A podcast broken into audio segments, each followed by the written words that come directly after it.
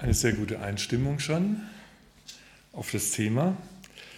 Wobei das mit dem Ei ist so eine Sache, ne, Ralf, weil ähm, irgendwann geht einem die Luft aus da drin und dann ist man gezwungen aufzubrechen. Das ist in unserem Leben nicht immer so, dass wir so gezwungen sind. Vielleicht eher die Situation, wo man auf dem Felsen steht und dann sich überlegen kann, ob man lieber wieder den Weg runtergeht oder runterspringt. Da sind wir nicht gezwungen und vielleicht ist manches ja auch Dummheit. Das könnte ja auch sein. Und das ist spannend in der Bibel zu beobachten, wie kann ich denn, oder das, sich da Gedanken zuzumachen, wie unterscheide ich denn das eine immer vom anderen? Ob es jetzt Dummheit ist oder ob es Notwendigkeit ist oder ob es dran ist oder ob es nicht dran ist. Der Anlass für diese Predigt, die ich ausgearbeitet habe, war ursprünglich, das äh, gebe ich gerne zu, die Einführung eines Pastoren-Ehepaars in einer anderen Gemeinde. Da hat sich ein junges Ehepaar entschieden, das erste Zuhause, das sie hatten, einige Jahre, zu verlassen und an einen fremden Ort zu ziehen. Und die Frage ist, warum macht man das? Warum tut man sich den Umzug an? Ähm, ich hätte sagen können, weil bei uns hier in der Gegend der Wein besser schmeckt. Stimmt aber nicht, die kamen auch aus einer Weingegend. Oder weil die Gemeinde besonders gut bezahlt, den Pastor, das stimmt ja auch nicht, weil die Anstellung beträgt nur 80 Prozent. Vorher haben sie 100 gehabt. Warum macht man das? Mut zum Aufbruch, was hat ihnen Mut gegeben? Und in dem Fall war es einfach, dass sie den Eindruck hatten, dass Gott sie dorthin sendet. Dass das ihr Auftrag ist. Sie haben ihren Auftrag da drin erkannt und sind dann aufgebrochen. Grundsätzlich, Ralf hat es einmal auch andersrum gesagt, aber auch gesagt, äh, wir haben auch manchmal Schwierigkeiten loszukommen. Grundsätzlich hat wohl das Bekannte große Anziehungskraft. Wir lieben das, was wir kennen.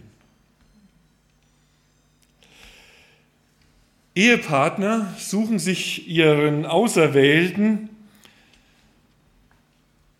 ja völlig äh, ohne ihren eigenen Hintergrund aus, oder? Anna, du hast es noch nicht so lange hinter dir? Später heißt dann, ich bin ja schon etwas länger verheiratet, kann es manchmal heißen, du bist ja wie deine Mutter.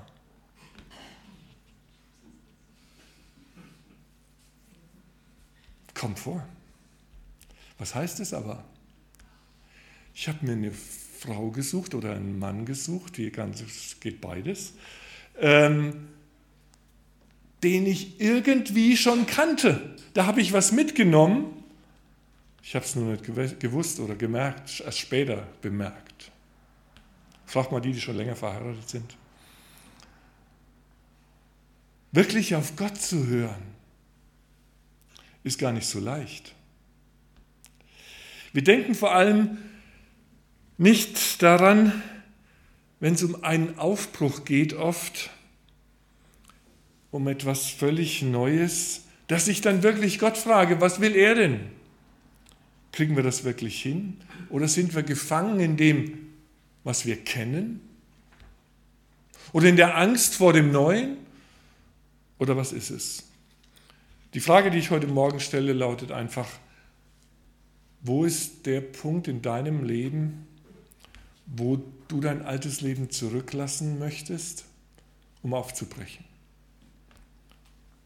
Vielleicht gibt es da so einen Punkt, wenn du mal kurz überlegst. Im Alten Testament gibt es eine Geschichte vom Volk Israel. Die wollten aufbrechen aus Ägypten, daraus. Und sie sind dann losgezogen, so oft sich dann die Wolke von dem Zelt erhob, brachen die Israeliten auf und wo die Wolke sich niederließ, da lagerten sich die Israeliten. Ein ständiger Aufbruch und ständiges Weiterziehen mit dem Blick auf Gott gerichtet. Was ist dran? Aufbruch oder Lagern? Gehen oder bleiben? Was zeigt mir der Geist Gottes? Schön war, dass der Aufbruch in Begleitung geschah, dass sie nicht alleine waren, dass sie gesehen haben, Gott ist mit mir unterwegs. Wenn Kinder aus ihrem Elternhaus ausziehen, dann brauchen sie das Vertrauen ihrer Eltern. Kinder, die dieses, dieses Vertrauen nicht spüren oder wenig spüren, werden es entsprechend schwerer haben, in ihr neues Leben aufzubrechen. Aber mit dem Vertrauen der Eltern im Rücken, diese betenden und segnenden begleiten, können sie diese Aufbrüche wagen. Und natürlich fällt es auch ihnen nicht immer so ganz leicht, sich von dem zu lösen, was sie kennen. Liebe Eltern, schreibt der Student, ich habe schon lange nichts mehr von euch gehört. Schickt mir doch einen Scheck über 500 Euro, damit ich weiß, dass es euch gut geht.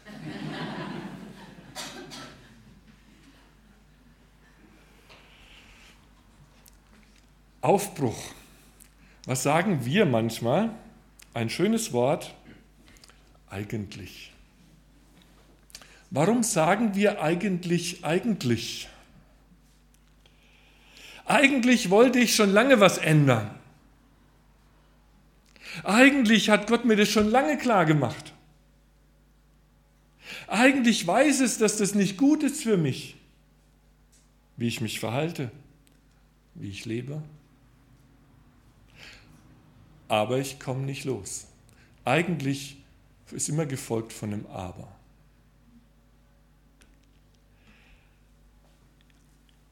Oder ich frage immer nur. Das ist ein Satz, den ich vor langer Zeit schon mal gelernt habe. Wer immer im Fragen bleibt, ist frei vom Gehorchen. Ich weiß es nicht genau, ob das richtig ist. Und dann, solange ich so frage, brauche ich nichts tun. Wer immer im Fragen bleibt, ist frei vom Gehorchen. Das Volk Israel wollte raus aus Ägypten. Ägypten steht im Alten Testament für die gottlose Welt. Sie wollten raus aus dieser gottlosen Welt in das verheißene Land Israel. Das ist ja auch unser Weg an vielen Stellen. Raus aus meinem gottlosen Leben, raus aus den Abhängigkeiten oder Gebundenheiten oder was es auch immer ist, aus meinem falschen Verhalten, rein in das verheißene Land, da wo Gott mich haben möchte.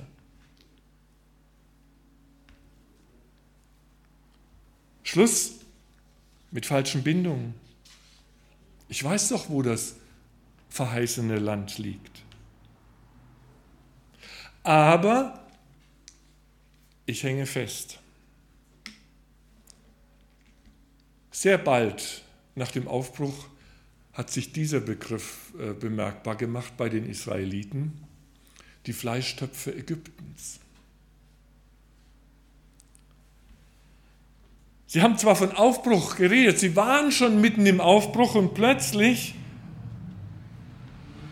unterwegs, da reden sie von den Fleischtöpfen Ägyptens. Aufbruch bedeutet, was zurückzulassen, da komme ich gleich nochmal drauf zurück. Offensichtlich hat ihnen das Sklavendasein, was sie vorher geführt haben, gar nicht mehr so sehr Schrecken eingejagt. Kaum, dass sie aufgebrochen waren. Es ist manchmal erschreckend, glaube ich, wenn ich das übertrage, dass auch wir Christen uns daran gewöhnen können, Sklaven unserer Sünde zu sein. Israel hat jahrhundertelang, 400 Jahre etwa, um Befreiung aus Ägypten gebeten. Und als es soweit war, wollten sie wieder zurück.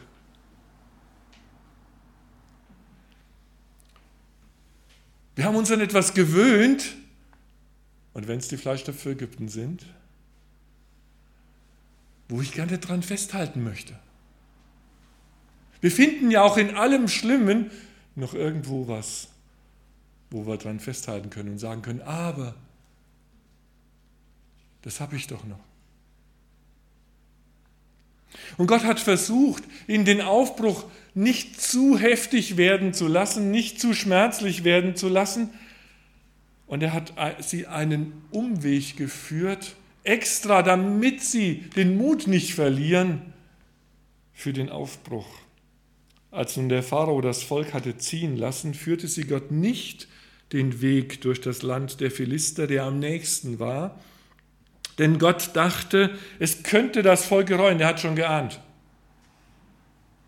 wenn sie Kämpfe vor sich sehen und sie könnten wieder nach Ägypten umkehren. Jeder Aufbruch bringt Schwierigkeiten mit sich. Das ist so. Aber auch mancher Umweg ist eben nicht immer ein Irrweg, sondern kann eben auch mal das Ziel sein. Oder ich will es anders formulieren, von der Bibel her formulieren, mancher Umweg ist eine Gnade Gottes, dass er uns einen Umweg führt. Ich habe vor einem Jahr in einer christlichen Schule, wo ich auch schon unterrichtet habe, Religionsunterricht gegeben habe, an den Abiturprüfungen teilgenommen, auf der Prüfungsseite, also nicht auf der Schülerseite. Und da war eine Schülerin, die hatte ich vorher noch in Religion auch unterrichtet schon. Die hat mir sehr leid getan. Sie brauchte, um ihr Abitur zu bestehen, in Religion sieben Punkte von 15. Ja? Also weniger als die Hälfte sozusagen.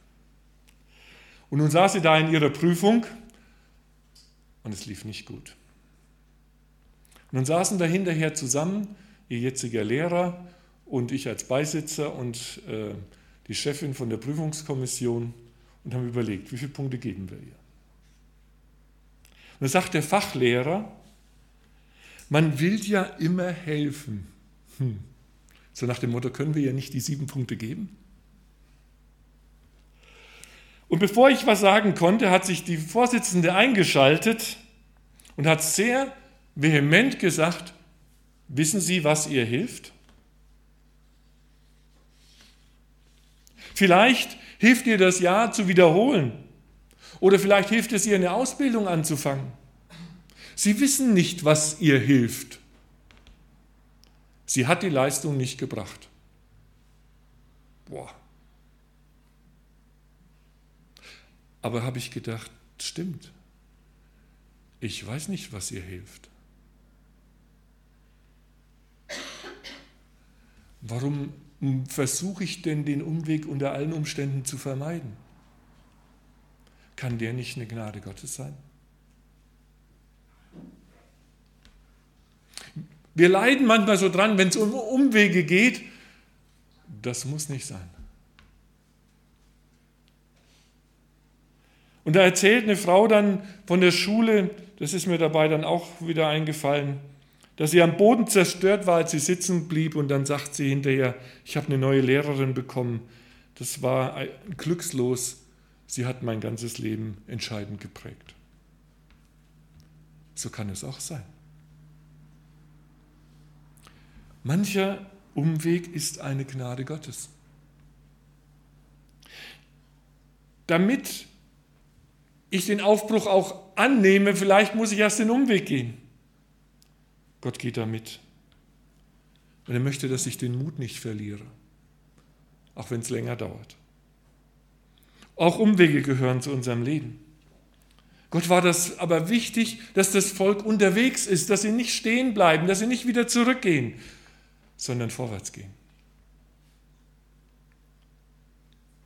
Jeder Aufbruch bedeutet, und da muss ich jetzt nur mal Einschub machen, dass uns auch natürlich vor dem Neuen bange ist. Ich habe Angst, Papa, sagt der kleine Löwe. Ja?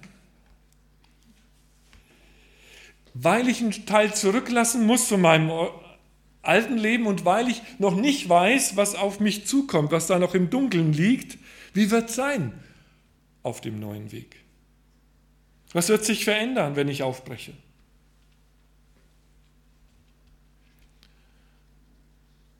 Ich wage mal eine Konkretion in unsere Gemeinde?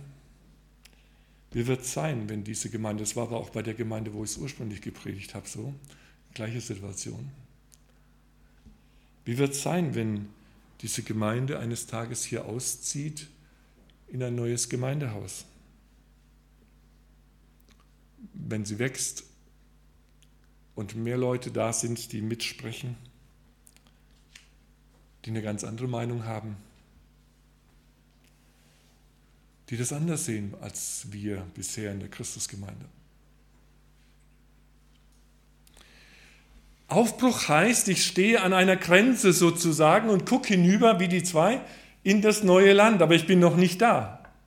Ich sitze davor und brauche Mut für den nächsten Schritt und den nimmt uns niemand ab. Ich bin versucht zu sagen, auch Gott nicht. Den nimmt uns niemand ab. Welchen Aufbruch willst du wagen in deinem Leben? Was liegt vor dir für ein neues Land? Wo du eigentlich schon lange, eigentlich, schon lange weißt, du solltest aufbrechen, du müsstest aufbrechen, du willst eigentlich auch aufbrechen, eigentlich. Den Mut für den ersten Schritt will Gott mir geben, aber er nimmt ihn mir nicht ab, den ersten Schritt. Was hat der Geist Gottes dir klar gemacht? Ich will euch ein bisschen Mut machen. Es ist nämlich wissenschaftlich erwiesen, dass übrigens unsere große Enkelin, die Maria von Benjamin, das ist der erste Moment, wo sie längere Zeit mal frei stehen konnte und es geübt hat. Sie ist noch nie gestanden. Ja? Zum ersten Mal probiert sie das mal, wie es auf zwei Beinen ist. Ja? Beim Urlaub letztes Jahr. Es ist wissenschaftlich erwiesen, dass ein gelungener Aufbruch uns glücklich macht.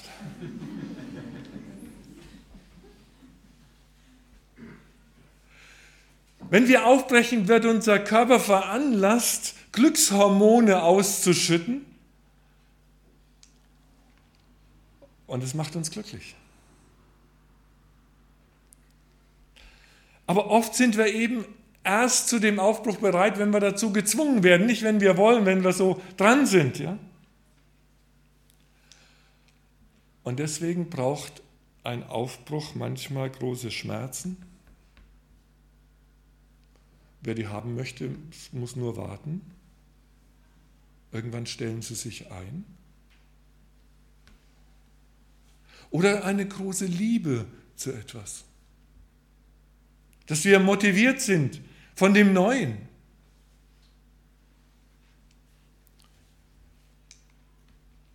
Was brauchen wir beim ähm, Aufbruch? Worum geht es da? In der Regel sind es drei Phasen. Die erste Phase ist Abschied. Bei jedem Aufbruch stirbt etwas. Da steht immer ein Abschied, ein Beenden von etwas. War gerade in der Schweiz zu einer Tagung für Leiter. Und das war ein Thema, lassen wir zu wenig sterben in unseren Gemeinden und kommen deshalb nicht vorwärts. Weil wir nicht Abschied nehmen von Dingen, die nicht mehr dran sind. Bei den Israeliten hieß es dann, sie zogen wohlgeordnet aus Ägyptenland. Ja, sie lassen Ägypten zurück, auch die Fleischtöpfe. Abschied. Bewusst loslassen, ohne zu wissen, was kommt. Sie mussten erst raus aus Ägypten. Und wohin kamen sie? Sie kamen ins verheißene Land? Nee, Sie kamen in die Wüste. Das Land, wo Milch und Honig fließt, das liegt nicht gleich hinter der Grenze. Und deswegen sagen wir oft lieber den Spatz in der Hand als die Taube auf dem Dach oder so ähnlich. Wir laufen dem nach, was wir haben, statt dem, was Gott uns schenken möchte. Die Psychologie spricht von inneren Sabotageprogrammen in unserem Leben, in unserer Psyche. Innere Sabotageprogramme, die das Neue verhindern, die den Abschied vermeiden wollen, die das Sterben hinauszögern wollen und damit den Aufbruch verhindern am Ende. Zum Beispiel der Wunsch, ich will selbstständig sein, ist für einen Teenager ja genau richtig. Der soll selbstständig werden, der muss selbstständig werden. Das ist dran für ihn. Aber der gleiche Wunsch ist nicht mehr dran, wenn wir alt geworden sind. Da hört die Selbstständigkeit irgendwann auf. Und der gleiche Wunsch, der im Alter von 18 noch richtig war, ist aus meiner Sicht mit 80 nicht mehr richtig.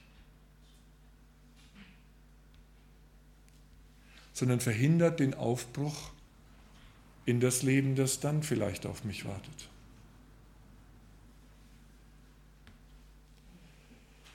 Und verhindert darum, dass ich mich rechtzeitig darum kümmere, was wird denn in meinem Alter sein? Wie wird es denn dann sein? Und das schieben Leute lange vor sich her.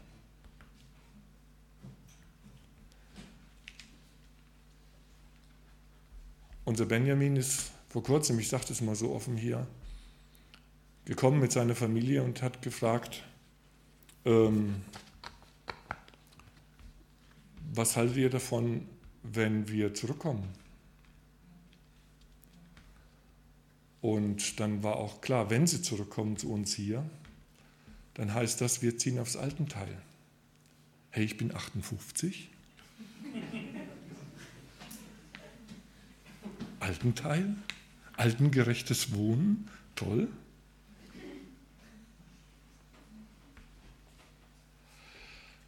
Aber die Frage ist, verhindere ich das? Oder bin ich bereit, dem Schönen, was man jetzt so hat und gerade sich so eingerichtet hat, gefühlt, den Abschied zu geben und zu sagen, da kommt was Neues. Und besser mit 58 meine ich als mit 88, weil das wird immer schwerer, nicht leichter. Das wissen wir eigentlich.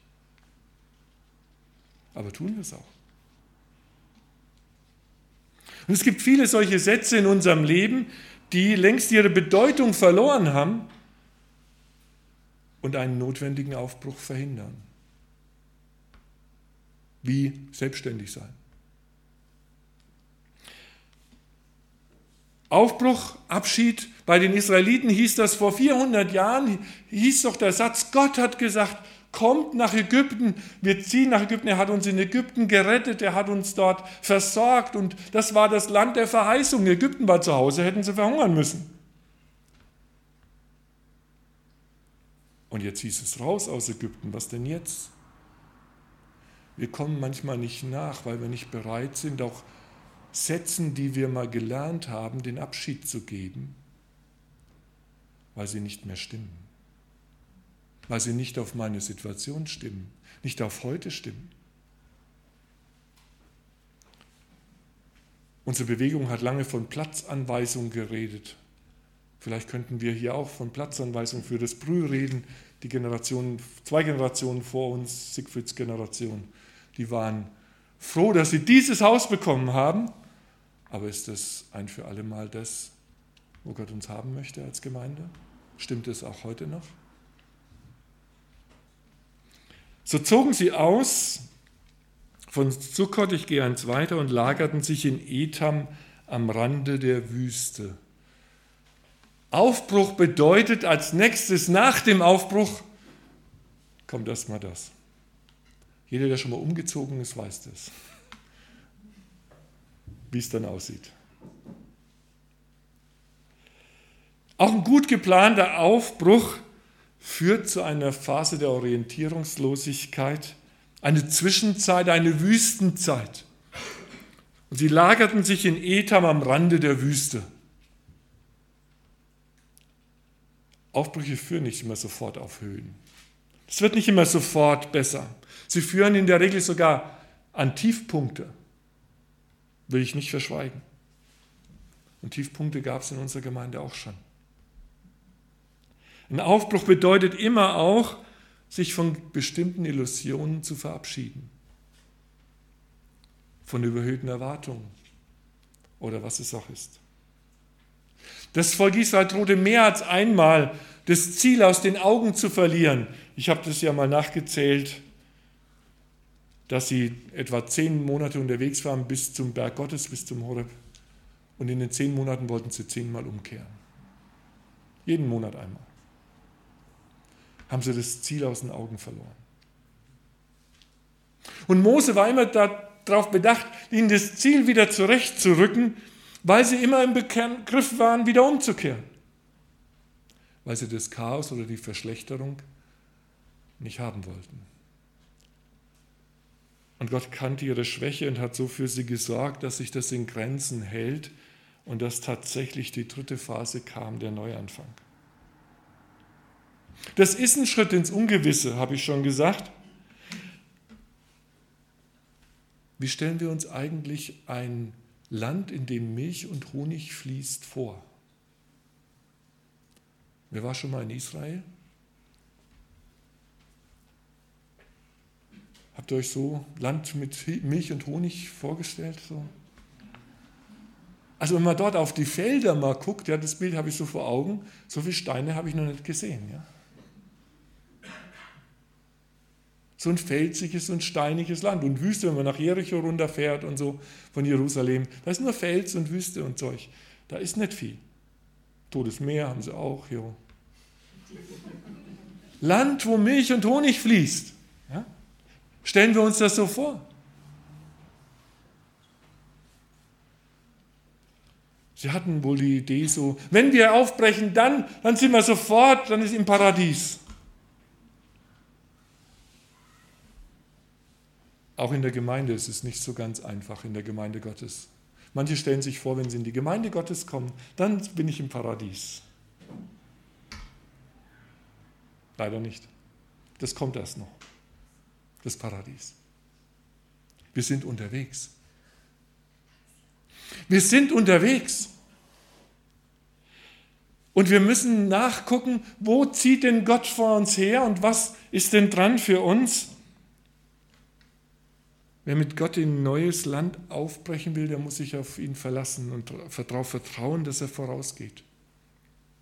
Und der Herr zog vor ihnen her am Tage in einer Wolkensäule, um sie den rechten Weg zu führen und bei Nacht in einer Feuersäule, um ihnen zu leuchten, damit sie Tag und Nacht wandern konnten.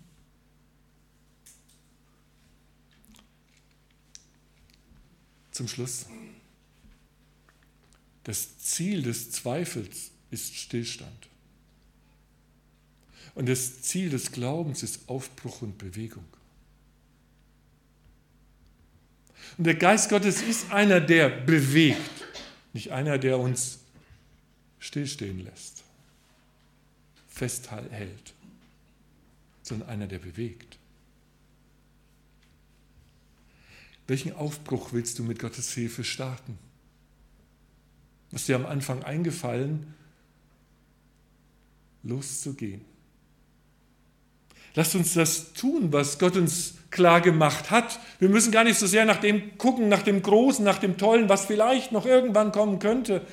Und dann mache ich das, sondern was ist mir jetzt klar? Und damit fange ich an. Und dann weiß ich nicht, was kommt. Ich habe so in meiner Biografie gedacht, als ich zum Theologiestudium nach Marburg gegangen bin, da habe ich auch wörtlich gesagt, ich weiß nicht, warum ich hier bin. Und ich weiß auch nicht, was ich da werden soll. Pastor war für mich irgendwie weit weg. In meiner Familie gibt es keinen Pastor vorher oder kein Bild dafür, letztlich. Ich habe gesagt, ich bin gespannt, was Gott daraus macht, aber mehr weiß ich noch nicht. Das ist der erste Schritt. Ich weiß nur, dass ich hier hin soll. Dass dann mal irgendwann eben ein Pastor daraus geworden ist, dass da sogar ähm, jetzt jemand geworden ist, der Verband zu leiten hat von, von 14 Gemeinden zurzeit. Hätte ich mir nie vorstellen können. Und noch ein anderes Beispiel, ich habe es vorhin schon erwähnt mit dem Religionsunterricht. Vor vier Jahren ist, äh, ich meine vor vier Jahren ist jemand auf mich zugekommen und hat gesagt, wir wollen da in der christlichen Schule in äh, Altlusheim ein äh, Gymnasium aufbauen. Bisher gibt es nur Realschule und es soll eben weitergehen, 11., 12., 13. Klasse. Könntest du dir vorstellen, da Religionsunterricht zu halten, so als Übergang, bevor da, weil da nur mit einer Klasse angefangen wird, da können sie keinen Religionslehrer dafür anstellen für zwei Stunden. Kannst du das übernehmen? Und ich habe überlegt, soll ich das oder nicht? Komischerweise hatte ich die Berechtigung, im Gymnasium äh, Unterricht zu geben. Auch das war irgendwie schon da. Das gehört zu meiner Biografie, dass das geht, dass ich diese Ausbildung habe. Und dann habe ich gesagt, okay, ich lasse mich darauf ein. Und habe drei Jahre lang Religionsunterricht dort gegeben. Und dann war es zu Ende. Es war auch so geplant. Jetzt ist der Lehrer da der da kommen sollte. Und äh, ich habe jetzt dann was anderes angefangen, die Beratung in der Seelsorge angefangen. Aber was daraus geworden ist, sehe ich jetzt auch ein Stück weit erst im Nachhinein.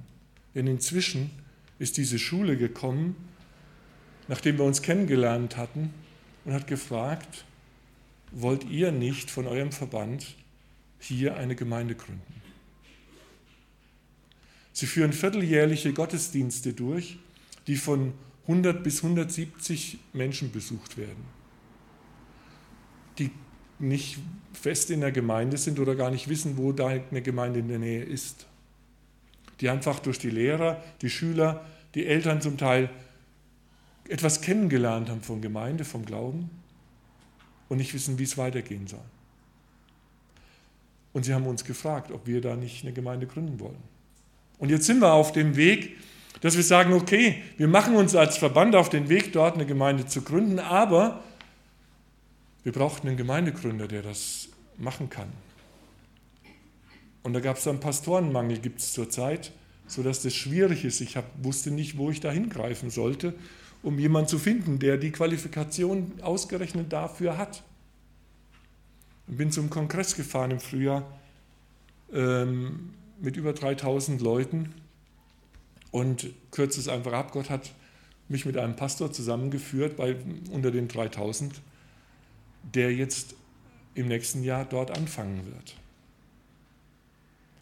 Jetzt haben wir ihm, habe ich ihm ein Vertragsangebot geschickt, eine Anstellung, aber eigentlich haben wir das Geld gar nicht dafür. Und haben uns trotzdem als Verband entschieden, wir wollen diesen Weg gehen, diesen Aufbruch wagen. Auch an der Stelle unterwegs zu sein, Gemeinden zu gründen. Und ich bin gespannt, was bis nächstes Jahr passiert. Einiges ist schon passiert, wo ähm, Leute schon angekündigt haben, dass sie das unterstützen werden, Gemeinden. Aber es fehlt immer noch ähm, der weitaus größere Teil. Und ich bin einfach gespannt, unterwegs zu sein und zu sehen, was Gott tut. Lasst uns beten.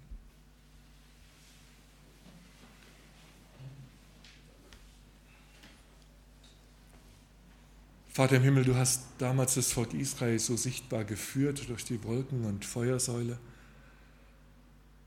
bist sichtbar geworden, damit sie sich orientieren konnten.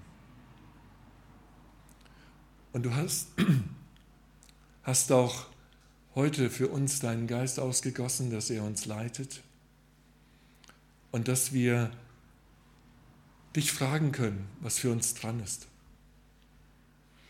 Du weißt aber auch, wie oft wir Schwierigkeiten haben, dann aufzubrechen.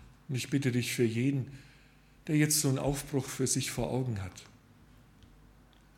dass du ihn ermutigst, den ersten Schritt zu gehen aufzubrechen, sich heute noch vorzunehmen, was der nächste Schritt ist und es anzupacken. Danke, dass du uns hinter uns stehst, dass du uns ermutigst, unterwegs zu sein, nicht stillzustehen. und dir zu vertrauen, dass du mitgehst und dass da ein verheißenes Land auf uns wartet, das du für uns bereitet hast. Öffne uns die Augen dafür, Herr. Und hilf uns, dass wir nicht umkehren, wie das beim Volk Israel immer wieder die Gefahr war, sondern dass wir uns von dir leiten lassen und vorwärts gehen zu deiner Ehre und zu unserem Besten. Amen.